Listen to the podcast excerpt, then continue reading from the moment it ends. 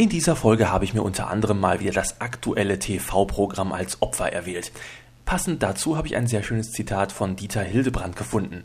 Bildung kommt von Bildschirm und nicht vom Buch, sonst hieß es ja Buchung. In diesem Sinne, Intro ab.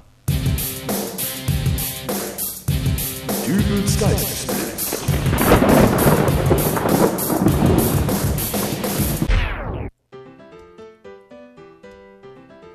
Hallo, grüß Gott, moin moin, wie auch immer und herzlich willkommen zur 71. Ausgabe von Dübels Geistesblitz. Ein Besuch beim Bäcker um die Ecke ist für mich immer wie die Erkundung eines Abenteuerspielplatzes, da ich, wie ihr mittlerweile bestimmt alle festgestellt habt, unter einem Problem leide. Ich stelle mir halt immer alles bildlich vor. So geschieht es dann, dass ein Blick in die Kuchenauslage meine Fantasie in ähnlicher Weise anspornt, wie der Genuss einer Flasche Abführmittel auf Ex euch in Richtung Toilette treiben dürfte. Beides übrigens letzten Endes mit ähnlichem Ergebnis. Die hinter der Glasscheibe präsentierten Standardspezialitäten wie Berliner und Amerikaner lassen mich mittlerweile völlig kalt. Mittlerweile ist mir längst klar, dass kannibalistische Neigungen etwaig interessierter Kunden hier nicht gestillt werden. Was die Echtheit von Schweineohren angeht, so bin ich mir dahingegen allerdings nicht mehr ganz so sicher. Gebäckspezialitäten, die halb in Schokolade eingetaucht sind, hinterlassen stets Zweifel bei mir. Da soll doch mit der Schokolade sicherlich irgendwas vertuscht werden, oder? Und das Ochsenauge? Geschmacklich vortrefflich, aber äh, wer mag schon mit der Vorstellung einer traurig einäugigen Kuh, möglicherweise sogar mit Piratenaugenklappe, in dieses Gebäckstück hineinbeißen? Ist es das wirklich wert? Nussecken fand ich übrigens immer schon recht albern. Die meisten Nüsse besitzen halt doch eine eher rundliche Form. Was zum Teufel soll da eckig sein? Und in welchem Land zur Hölle bezahlt man mit Nougat-Talern?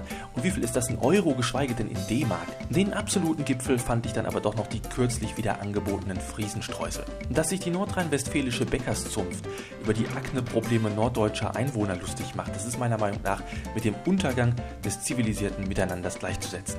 Schlimme ist nur, dass sich sowas ja auch im Brotregal fortsetzt. So musste ich im Oktober des vergangenen Jahres dort ein Brot mit dem Namen Opas Herbstkruste entdecken. Ein wenig mehr Ehrfurcht vor dem Alter ist sicherlich nicht zu viel verlangt. Das sollten sich diese Quarktaschen hinter der Kasse mal zu Herzen nehmen.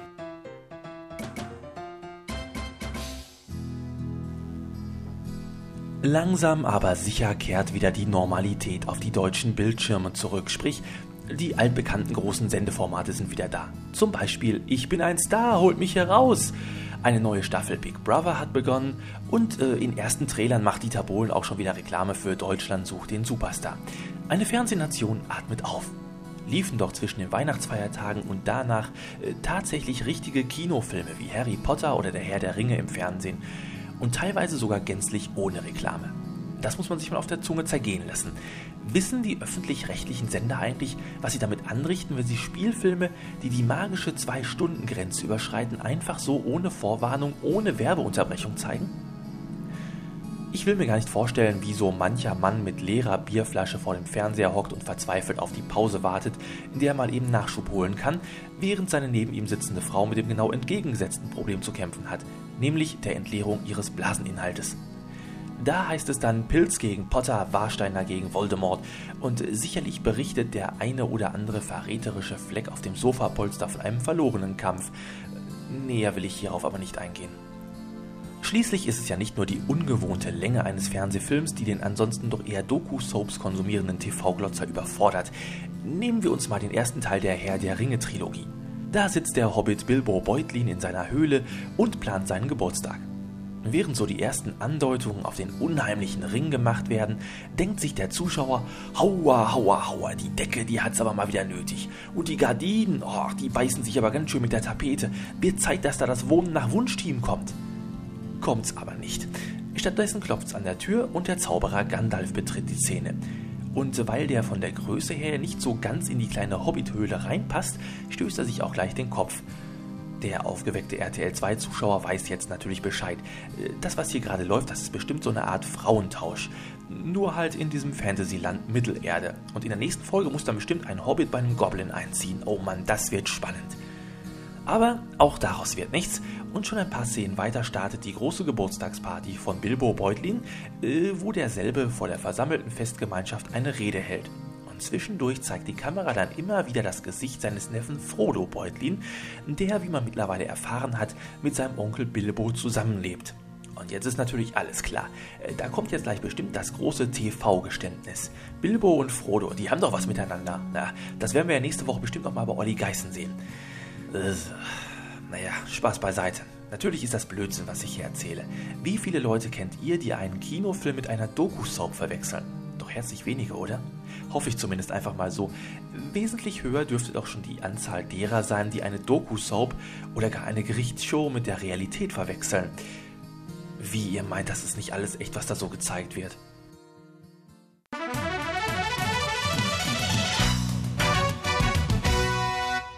Herr Droste, Sie bestreiten also, den Mann der hier anwesenden Frau Westermann mit einer abgesägten Schrotflinte in seiner Garage erschossen zu haben. Jawohl, Sie haben keine Zeugen und Sie haben noch nicht mal die Tatwaffe. Edwin, der Heinrich und du, ihr wart doch vorher die besten Freunde.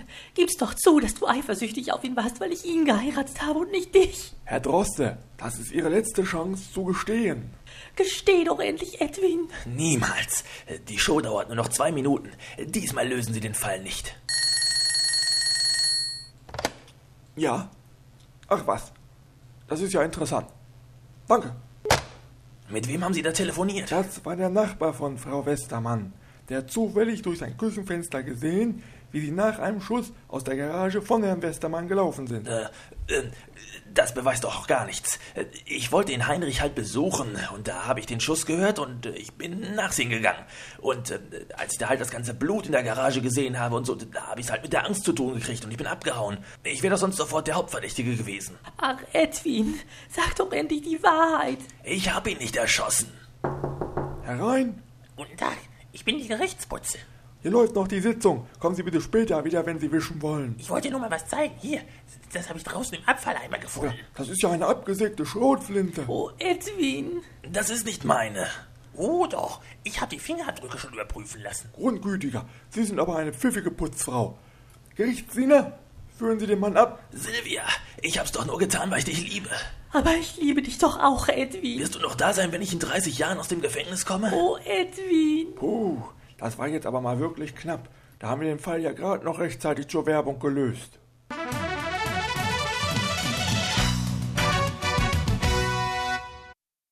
Das sind doch nun wirklich mal Szenen, die nur das wahre Leben schreiben kann, oder?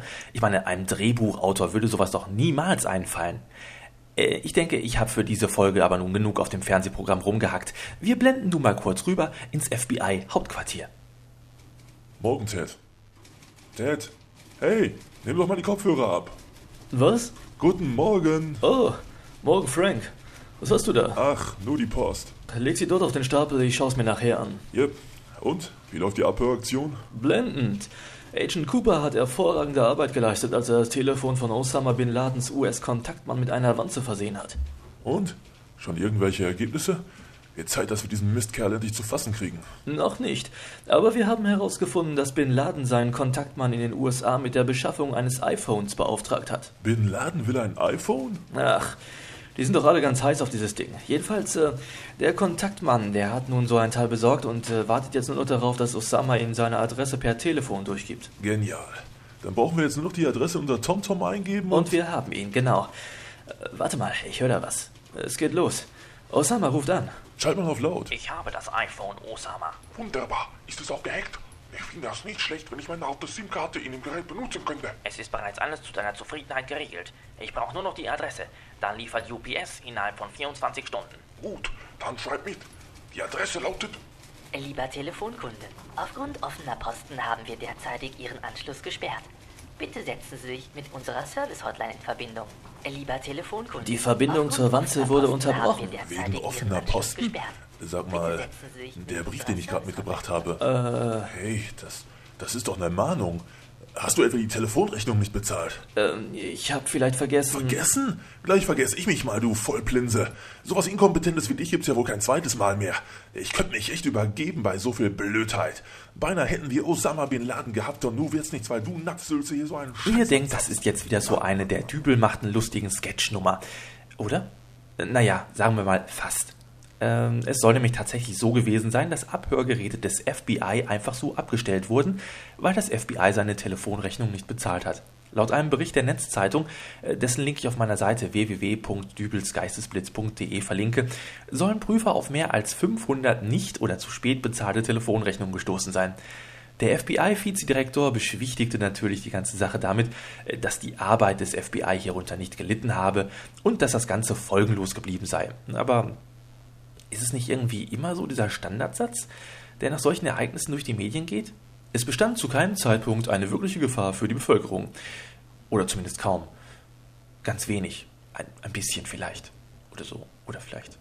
Das soll nun auch wieder für heute reichen. Jetzt kommt noch die Sarah Mac Band aus dem Podsafe Music Network mit dem Lied Open Fire. Ich wünsche euch wie immer eine ruhige Woche. Macht euch keinen Stress, dafür sorgen andere schon. Und sage Tschüss, bis nächstes Mal. Euer Dübel. Tchau!